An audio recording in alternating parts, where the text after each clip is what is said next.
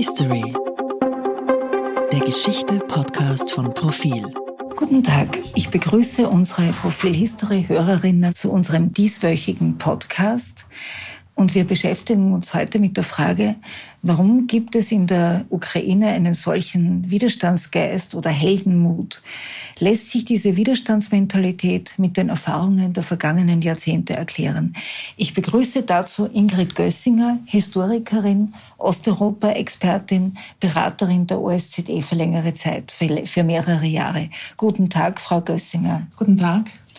Frau Gössinger, Sie waren in der Ukraine, auch im, in Kiew, im, im Donbass. Äh, können Sie uns etwas erzählen über diesen Zeitabschnitt Ihrer Arbeit, was Sie da erlebt haben, welche Eindrücke Sie hatten? Also ich bin 2014 in die Ukraine gekommen, zuerst nach Tschernowitz, dann 2015 bis 2018 war ich in der Frontstadt Donetsk und danach bis letzten Juli 2021 war ich in Kiew.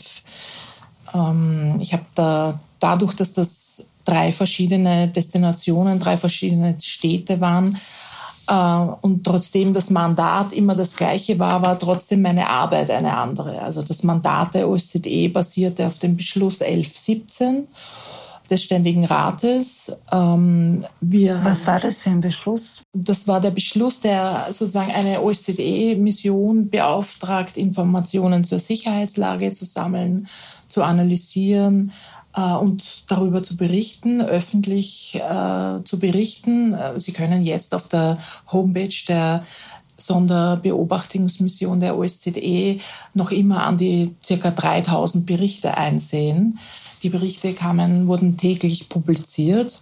Das war 2014. Das war von 2014 bis zum Schluss jetzt am 31. März 2022. Das heißt, Sie haben auch schon den Krieg, also diesen Krieg, diesen sich über Jahre ziehenden Natürlich. Krieg in der Ostukraine mit beobachtet, im Blick gehabt und Berichte darüber geschrieben. Genau. Wir haben Wie war das? War das? Ich meine, es gibt jetzt äh, Flüchtlinge, die sagen, wir, wir leben eigentlich schon seit Jahren im Krieg, nur Europa hat das nicht wahrgenommen.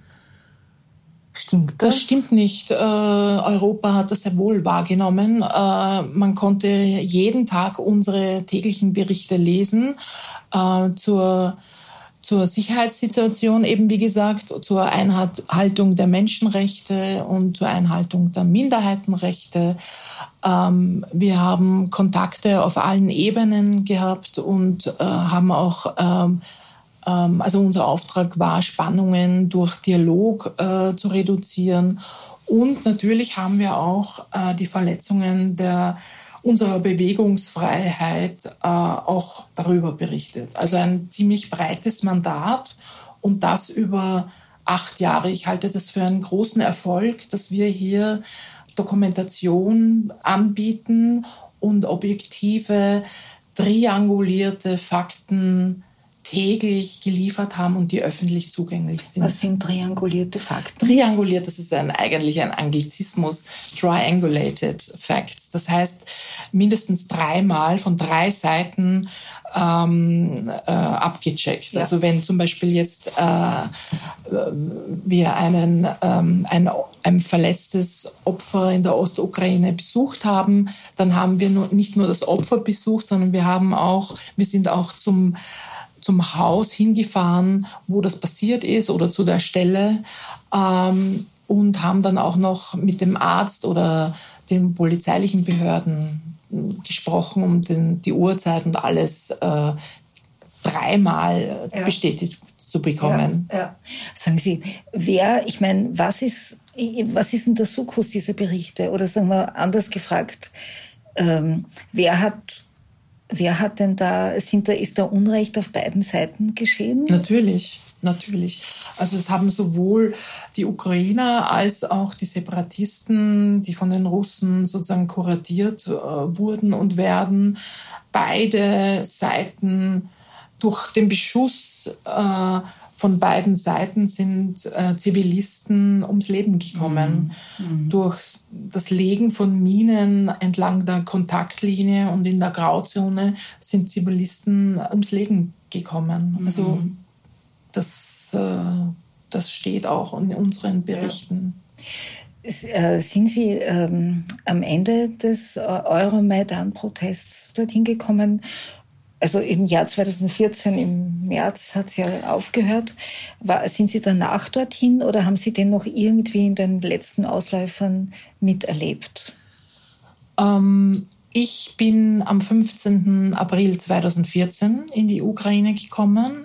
Äh, ich habe aber den Euromaidan und das ganze Geschehnis äh, auf der Bankova und am, auf dem Kreschatik sozusagen von Wien aus mitbekommen. Ich war, ich war zu der Zeit gerade, äh, habe ich unterrichtet an einem tollen Wiener Gymnasium äh, Russisch und äh, Geschichte und zufällig habe ich dort die Revolutionstheorien und alle möglichen Revolutionen sind wir durchgegangen. Das war deshalb so spannend, weil ähm, wir sowohl die Bilder gesehen haben, als auch ähm, ja, so Worte wie Berghut, äh, die Sondereinheit, so, die Sondereinheit äh, das habe ich bereits zum Thema gemacht in dieser, mhm. in dieser Klasse. Also die Schüler waren sehr interessiert. Also zum Verständnis, Berghut heißt Steinadler, das ist eine Sondereinheit des ukrainischen Innenministeriums und ähm, die haben halt, wenn, wenn die Ukrainer sehen, diesen, dieses Badge, also diese Insignia, äh, auf den Uniformen dieser Einheit, dann wissen sie entweder, ist gerade etwas Außergewöhnliches passiert oder es wird, wird was Außergewöhnliches passieren. Es hat natürlich niemand damit gerechnet, dass diese Berghut-Offiziere auf die eigenen Leute einprügeln und sie auch erschießen. Das war natürlich, ja. Das war 2014. Ja. Dann ist ja im Rahmen dieses Euromaidan-Protests ist ja der prorussische Präsident Janukowitsch nach Russland geflüchtet. Es wurde eine Übergangsregierung gebildet und es wurden Neuwahlen ausgeschrieben. Äh, wenn man jetzt äh, sich die Situation der Ukraine vorstellt, äh, ist diese, gab es in dieser Sondereinheit, in dieser Berghut dann auch einen Personalwechsel? Also, oder sind die, äh, sind die, ist das eine Einheit, von der man annehmen muss, dass sie sehr, zum Teil sehr gewaltsam äh, vorgeht, aber so quasi je nach Befehl von oben? Oder sind die pro-russisch?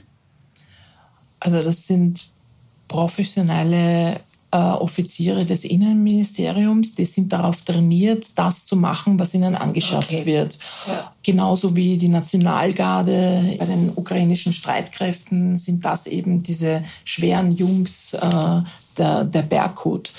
Äh, viele von denen, weil sie gewusst haben, was auf sie zukommt und weil sie erkannt haben, dass auch, ja, weil sie gehört haben, dass Janukowitsch äh, geflüchtet ist, ähm, haben sich auch in Russland abgesetzt mhm. und einige von denen sind ähm, in ukrainischen Gefängnissen gelandet äh, und äh, die, die in den Gefängnissen vom SBU, das ist der ukrainische Sicherheitsdienst, also der Geheimdienst, der Inlandsgeheimdienst, die kamen sogar in, also man konnte Gerichts äh, Verhandlungen mit denen ähm, verfolgen. Wir haben das, also die OECD hat das in ihrem sogenannten Trial Monitoring, äh, in ihrem, also in ihrem Monitoring von Gerichtsverhandlungen für bestimmte Fälle, was vor allem den Maidan betrifft, betrifft auch gemacht. Aber am Ende kam es zu einem Tausch von Ukrainern, die in den Separatistengebieten äh, gefangen genommen wurden, mit diesen Berkut-Offizieren. Mhm. Also die, die in den ukrainischen Gefängnissen gelandet sind und die, die man in der Ukraine verurteilen wollten. Da kam es zu so einem Kuhhandel mhm. und die leben jetzt in in der Ostukraine. Das heißt, die kämpfen in der Ostukraine oder in Moskau. Ich ja. nehme mal an, ja. eher ja. eher in einer schöneren Stadt als in Donetsk oder Lugansk. Ähm, haben Sie den Minsker Prozess äh, auch im Fokus gehabt? Also diese, den Versuch, äh, dass es eine Regelung gibt äh, über die Ostukraine mit einer Volksbefragung, Volksabstimmung, ob die Leute hier oder dort dazugehören wollen. Ähm, hätte es Also glauben Sie, dass es eine Lösung hätte geben können, die den jetzigen Krieg verhindert, wenn es dieses Minsker Abkommen gegeben hätte? Und dann würde mich natürlich auch noch sehr interessieren, wo, was Sie glauben, wer daran schuld ist, dass es zu keinem Abkommen äh, kam. Also ich glaube, bei dieser Frage mischt man ein bisschen Kraut mit Rüben. Mhm. Die Minsker Vereinbarung vom Februar 2015 hat ja bestimmte Punkte, 13 Punkte. Manche Punkte von denen wurden abgearbeitet, also zum Beispiel die äh, Einrichtung von der Trilat bilateralen Kontaktgruppe und von vier Arbeitsgruppen, von denen eine davon äh, unser Missionsleiter geleitet hat, nämlich die zur Sicherheit und zu Sicherheitsfragen. Ähm, ein wichtiger Punkt war immer äh, Waffenstillstand in den, eben in den Gebieten Donetsk und äh, Lugansk herzustellen, ist punktuell geglückt, aber natürlich nicht ähm, am Tag nach dem nach der Vereinbarung. Also es hat, glaube ich, insgesamt, ich kann, ich weiß die Zahlen nicht, aber Hunderte von Waffenstillstandsverhandlungen gegeben.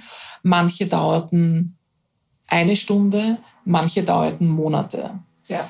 Deshalb kann man auch meiner Meinung nach niemals von einem eingefrorenen Krieg äh, oder von einem eingefrorenen Konflikt sprechen. Sondern von einem Krieg. Von einem Krieg, ja. ja. Man hat auch ähm, vereinbart den Abzug aller schwerer Waffen. Also da hat man sich dann auf bestimmte Waffengattungen äh, in einer bestimmten Zone geeinigt, ist auch ständig gebrochen worden. Äh, man hat das äh, ein effizientes Monitoring und die Verifizierung des Waffenstillstands, also des oder der Waffenstillstände äh, durch die OSZE vereinbart. Das ist, das war der Fall. Da hat man dann auch sogar noch ähm, konkretisiert, dass wir auch Drohnen für unsere Beobachtung einsetzen könnten. Haben wir auch gemacht. Das war ja mit Abstand die äh, teuerste OSZE-Mission in der Geschichte der OSZE. Mhm. Also das jährliche Budget hat am Ende sicher um die 110 Millionen ähm, umfasst. Und ja, so ein Drohneneinsatz von Kurz-, Mittel- und Langstreckendrohnen ist schon ziemlich teuer und auch äh, sozusagen die Auswertung der Drohnenbilder äh, durch ESAT, ein, das europäische ähm, mhm. Satelliten, die Satellitenagentur und auch durch unsere eigenen Experten. Ja. Also es gibt dann verschiedene weitere Punkte, die da ähm, die Minsker Vereinbarung vom Februar betreffen. Aber im Grunde hat sich da kaum wer, also beide Seiten eigentlich nicht, nicht daran gehalten. Es sind natürlich, es ist die Reform zur De Dezentralisierung äh, in der Ukraine durchgebracht worden. Das ist ein, das war ein Riesenstück Arbeit mit der Hilfe der Europäischen Kommission und der, der deutschen Regierung. Aber wie wir wissen, hat ja jetzt im Februar Putin gesagt, dass es für die Minsker Abkommen keine Aussichten mehr gibt. Mhm. Und am selben Tag hat er noch unterzeichnet, dass die sogenannten Volksrepubliken als eigenständige Staaten anerkannt, äh, anerkannt ja. werden sollen und, und hat sofort die Truppen gesendet. Ja. Also er hat sozusagen dadurch ähm, gezeigt, dass, gezeigt, dass das Ganze hinfällig ist, dass, das, dass die Abkommen äh, hinfällig sind. Ja. Frau Gössinger, äh, diese neue Politikergeneration in der Ukraine, die jetzt an der Macht ist, wir kennen sie ja quasi nur aus dem, sage ich jetzt mal, aus dem Bunker, also über die Bilder von Präsidenten, von, vom Präsidenten Zelensky, der aus dem Bunker heraus im, im Kreise seiner Berater agiert, sehr viele Appelle richtet, Pressekonferenzen gibt, äh, über Screens im, in verschiedenen Parlamenten auftritt. Äh, ist diese Politikergeneration, also ist die, ich nehme an, sie ist ganz anders als die vorige. Können Sie sie irgendwie beschreiben? Also in, in, äh, beschreiben in der Richtung, haben die wirklich Abschied von der Korruption genommen? Äh, sind die ähm, so proeuropäisch und sind sie gewillt, auch die, die Bedingungen zu erfüllen, um, äh, um Mitglied in der EU zu werden? Oder sind Sie noch irgendwie mit einem Rockzipfel, hängen Sie an dem einen oder anderen Oligarchen? Zelensky wollte wie auch Poroschenko, äh, neue Leute ins Parlament und in seine Regierungsmannschaft äh, bringen.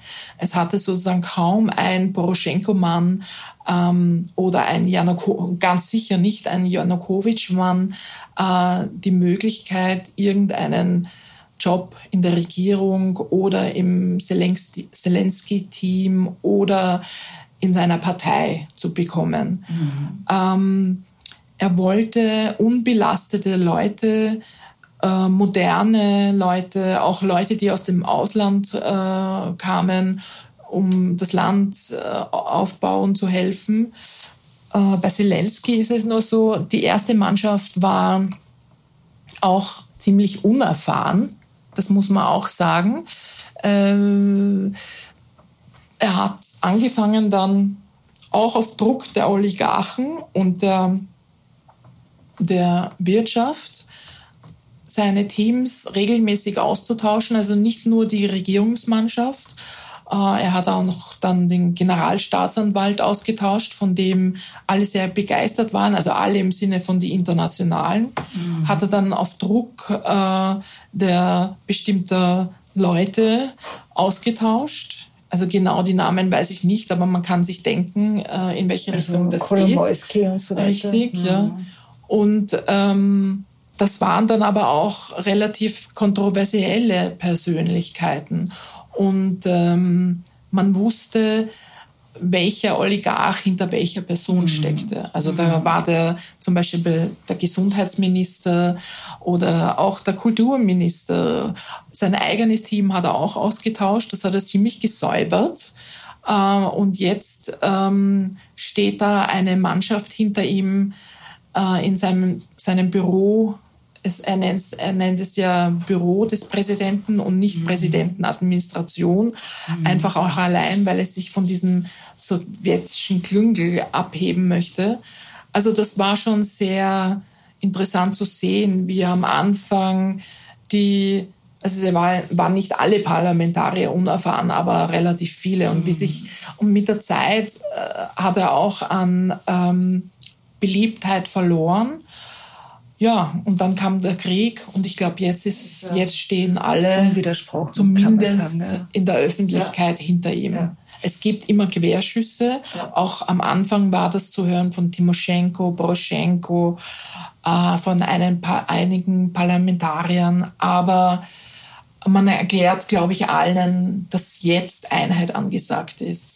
Äh, diese ähm, Ausladung des deutschen Bundespräsidenten Steinmeier äh, oder auch die Auftritte des ähm, Botschafters äh, in Berlin, des ukrainischen Botschafters in Berlin, Melnik, der doch sehr angriffig und sehr aggressiv auf die deutsche Bundesregierung hinhackt.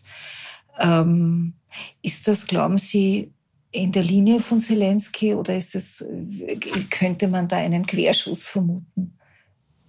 Nein, ich glaube, das ist vollkommen abgestimmt mit Kiew.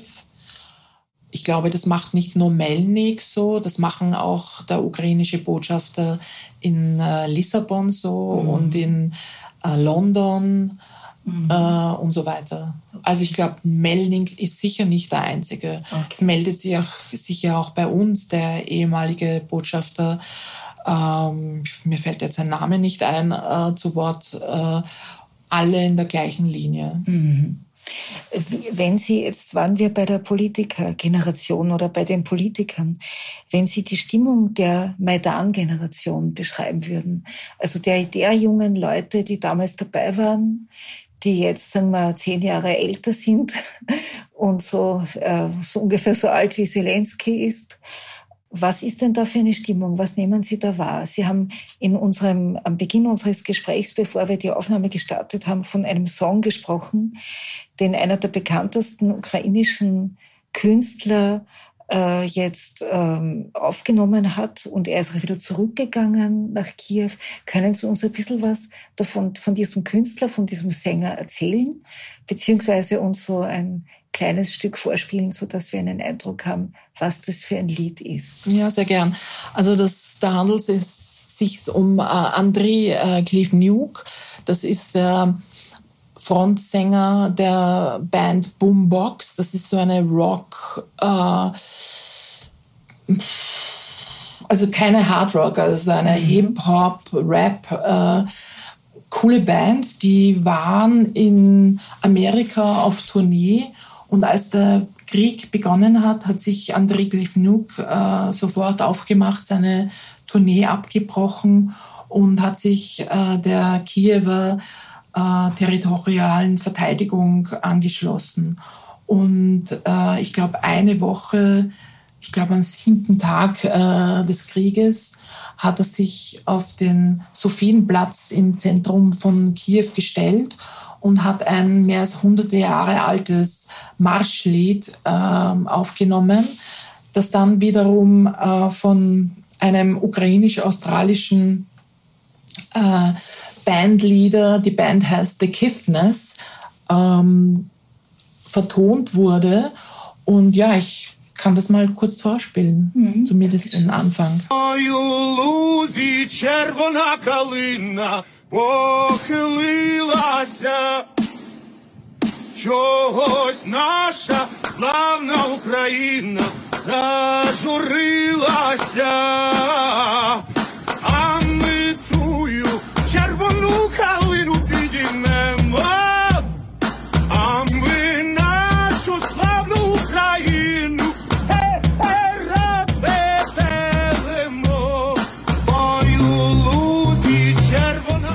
Ja, also da geht es um die arme Ukraine. Du machst gerade extrem viel durch, aber, aber wir werden, also aber, aber du wirst wieder, du wirst dich wieder erfreuen, die Zeiten werden besser. Mhm. Also es ist so mhm.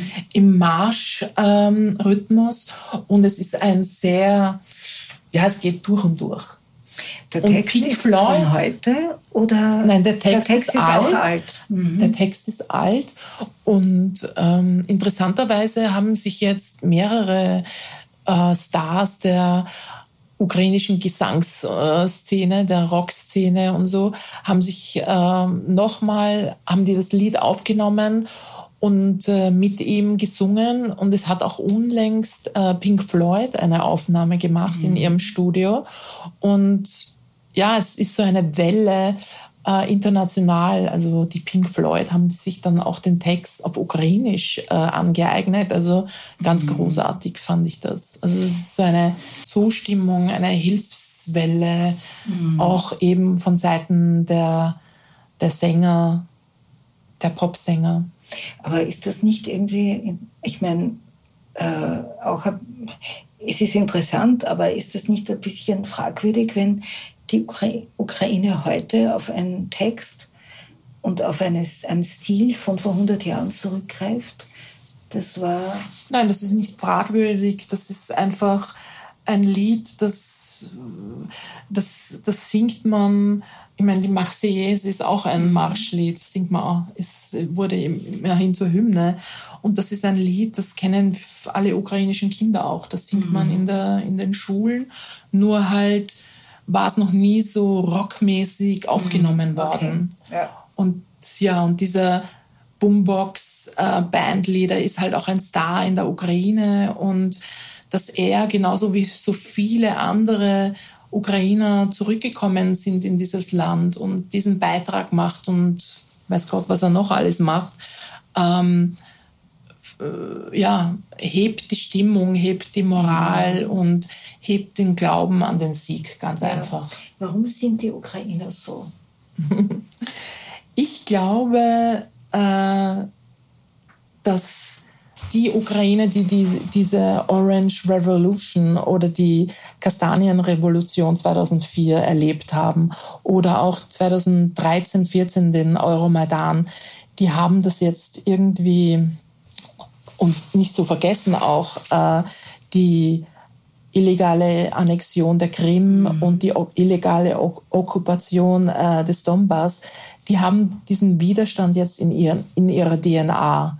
Und ich denke, dass diese DNA sich seit 2014 2004, vielleicht sogar seit der Unabhängigkeit, ähm, ausgebreitet hat von Kiew und sich auf das ganze Land gelegt hat. Mhm. Und ähm, dass sozusagen der Kern ähm, der, der DNA, sozusagen die Zivilgesellschaft, die Juristen, die Aktivisten, ähm, die, die, die aktiven NGO-Leute, dass die sozusagen von Kiew aus ihre ihre, ihr Know-how und diese DNA eben über die Jahre verbreitet haben. Und mhm. so ein Produkt ist halt auch dieser Boombox-Sänger. Mhm.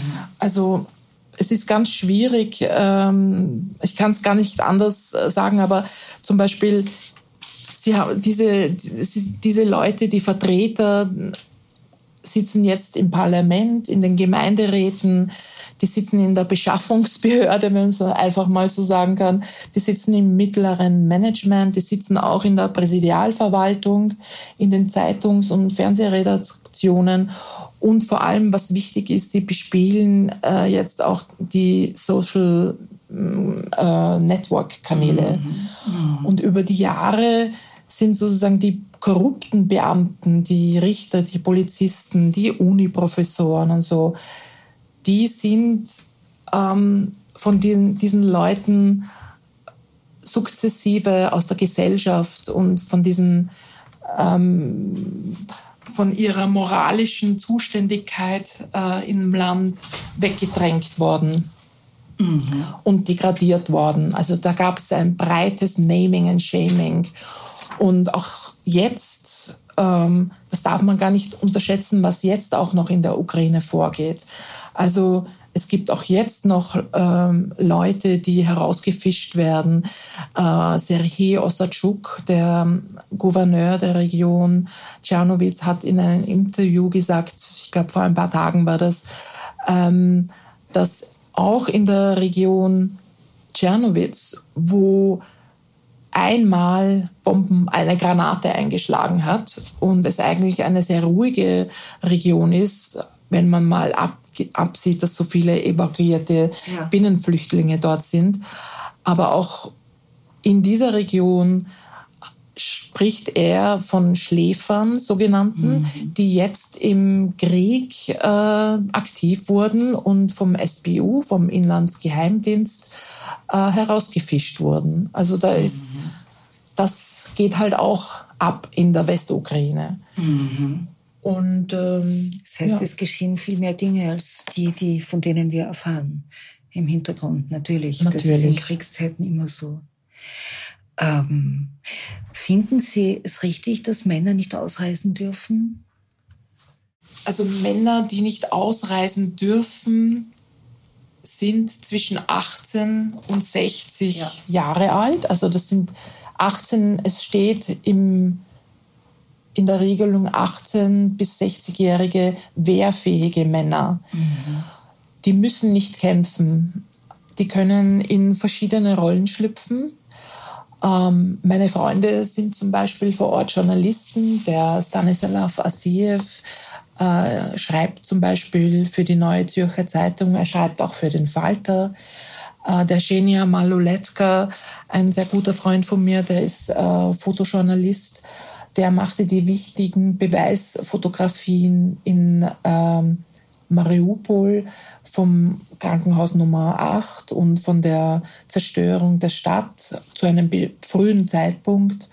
Ich habe einen sehr guten Freund, den Serhii, der ist ein bekannter Eventmanager in Kiew und äh, der managt mit vielen seiner Angestellten und Freunden äh, den Bahnhof in Kiew. Er managt sozusagen äh, mhm. die die Ankunft der evakuierten Binnenflüchtlinge. Er zeigt ihnen die Wege, er und sein Team natürlich. Die zeigen die Wege, wo die Leute dann hingehen können, wo sie sich ausrasten können, wo sie was essen, trinken können und wie sie weiterkommen, wenn sie weiter wollen in die Westukraine. Also das heißt, es muss nicht jeder kämpfen. Es muss nicht ja. jeder kämpfen und äh, es gibt zwar eine, es gab die Generalmobilmachung in der Ukraine, die für 90 Tage gültig ist, ab äh, 24. Februar. Die wird sicher verlängert werden. Mhm. Ähm, das ist ein Teil dieses Kriegsrechts und auch diese Generalmobilmachung verlief in vier Phasen. Also in der ersten Welle wurden die Reservisten bis 40 Jahre die mit der Combat-Erfahrung eingesetzt. In der zweiten Welle wurden die eingezogen, die bereits im Osten Erfahrung gesammelt haben, im, äh, im Krieg im Osten, im Donbass. Die dritte Welle betraf die ganzen Reserveoffiziere, die die Militärakademien gemacht haben, aber noch nicht zum Einsatz gekommen sind. Und jetzt die letzte Welle war eben die, diese allgemeine Mobilmachung für 16, für, Entschuldigung, für 18 bis 60-Jährige. Mhm. Also, ja. Es ist ein Krieg, ja. Es ist ein Krieg und alle haben unterschiedliche Rollen. Und ähm, ich habe ein eine Frau kennengelernt, die kommt aus Kharkiv. Die ist mit ihrem drei Monate alten Baby, ihrer sechs Jahre alten Tochter und ihrer Mutter, ihrer 55-jährigen Mutter geflüchtet.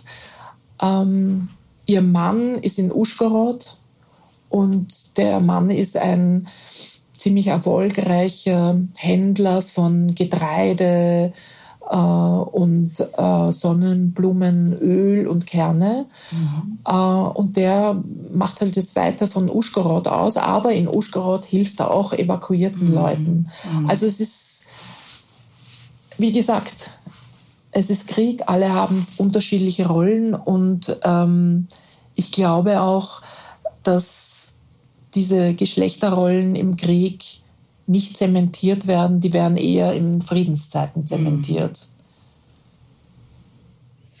Glauben Sie, hat die Ukraine eine Chance? Ich meine, es ist irgendwie, es wird seit Wochen, also wenn man, wenn man sich vergegenwärtigt, wie es begonnen hat, dieser Krieg, dann hat man, waren die Kommentare so, dass gesagt hat, dass jeder gemeint hat, die, Ukraine, die Ukraine kann den Krieg auf keinen Fall gewinnen. Sie kann, man wird schauen, wie lange sie durchsteht, wie lange sie durchhält.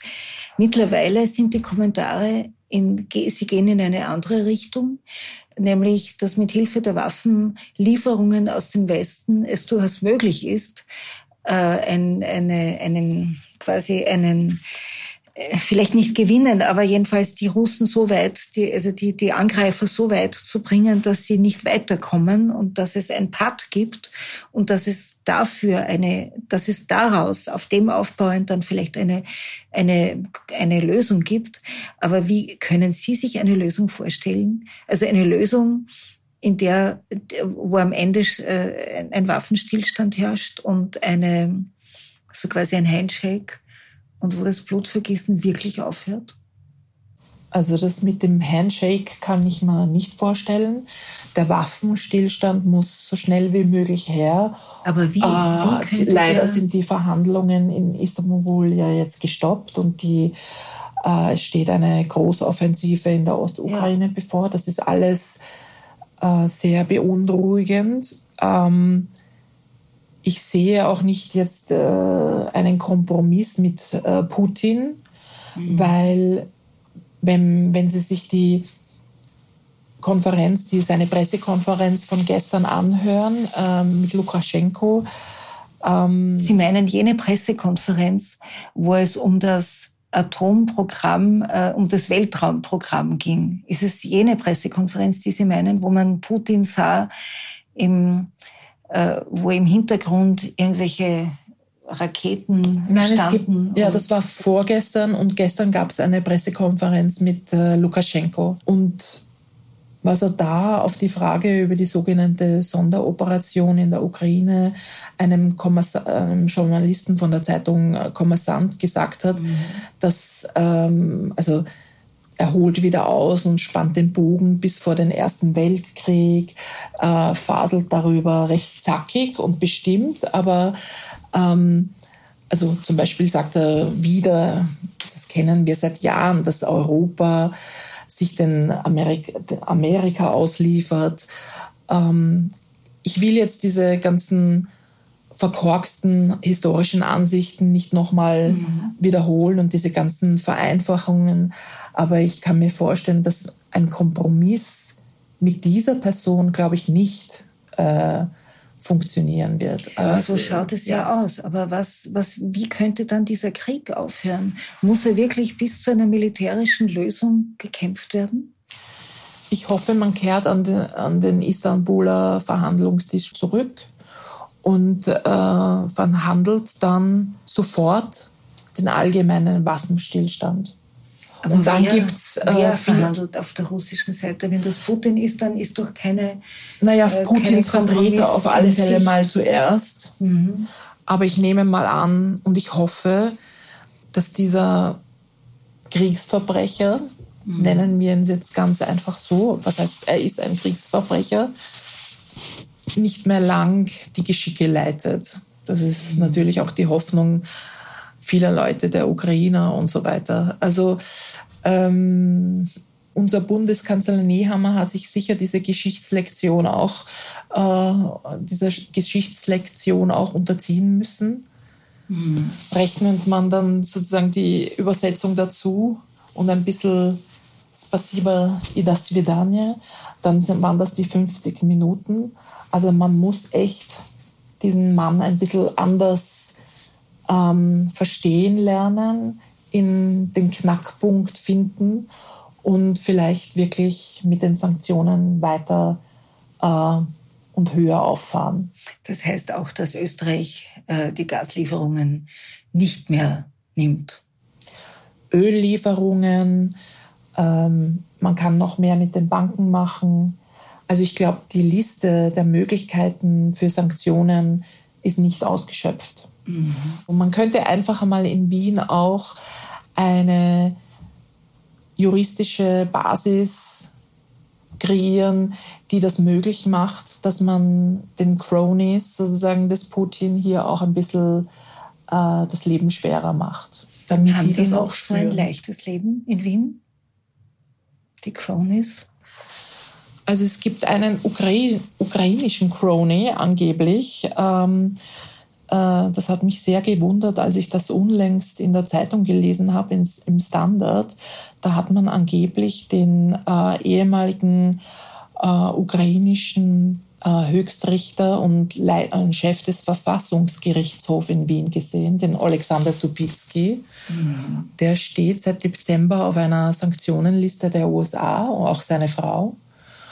Und der ist in der Ukraine ziemlich verpönt, weil er also nicht nur bekannt ist als pro-russisch, sondern er hat sich auch nach der Annexion der Krim auf der Krim ein Landstück gekauft und ein, äh, ein Haus drauf wahrscheinlich auch. Äh, und äh, das war auch derjenige, der plötzlich äh, bestimmte Fortschritte im Kampf gegen die Korruption in der Ukraine als nicht verfassungswürdig mhm. und verfassungsmäßig ansah. Also zum Beispiel die Vermögenserklärungen der, der Richterschaft und der Politiker, ähm, die politischen Bestellungen, die Antikorruptionsinstitutionen. das kommt ja nicht von ungefähr. Ja.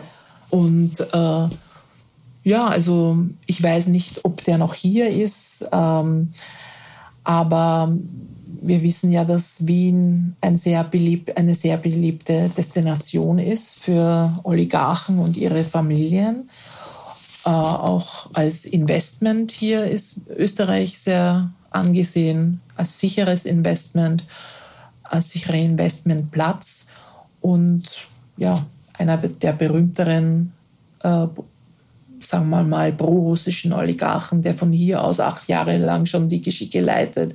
Wissen ja, wir wissen. Das ist der Herr Viertasch. Der Herr Viertasch, ja, der, der wartet ja hier auch auf seine Auslieferung oder Nicht-Auslieferung. Und also ich war sehr überrascht über Tupitsky zu lesen. Mhm. Ähm, und Wien wie London und Paris sind schon sehr beliebte Städte und also wir wissen ja, es ist ja kein Geheimnis, dass viele russische Oligarchen Hotels besitzen, Häuser, Wohnungen, Ländereien, Forste und so weiter. Wir, uns fehlt halt, glaube ich, nur die juristische Basis, um mhm. so wie Frankreich, Spanien, Italien vorzugehen. Welche juristische Basis würde es da brauchen? Also was müsste, welches Gesetz müsste da beschlossen werden, damit man leichter auf diese Eigen, auf dieses Eigentum zugreifen könnte?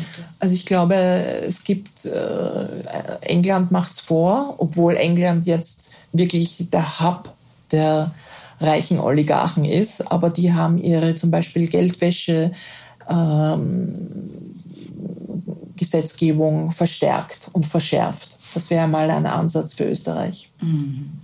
Ich bin keine äh, Expertin und auch keine Juristin, aber es gibt ja auch eine Arbeitsgruppe in der Regierung, äh, die jetzt äh, das Ganze angeht, aber ich habe noch nicht viel gelesen, außer dass das Innenministerium, das Außenministerium, das Wirtschaftsministerium äh, bestimmte Korruptions, äh, Antikorruptionsexperten und so weiter an dieser Arbeitsgruppe teilnehmen. Wie weit die jetzt äh, arbeiten und Ergebnisse vorweisen können oder aufzeigen können der Regierung, an welchen Gesetzen es noch hapert, damit sie aktiv werden können, das weiß ich nicht. Das wäre mal eine interessante, ein interessantes weiteres Gespräch. Ist ein Auftrag fürs Profil. Ich danke Ihnen, Frau Gössinger. Herzlichen Dank. Sehr gerne. Und ich verabschiede mich von unseren Hörerinnen und Hörern. Bis zum nächsten Mal. Dankeschön.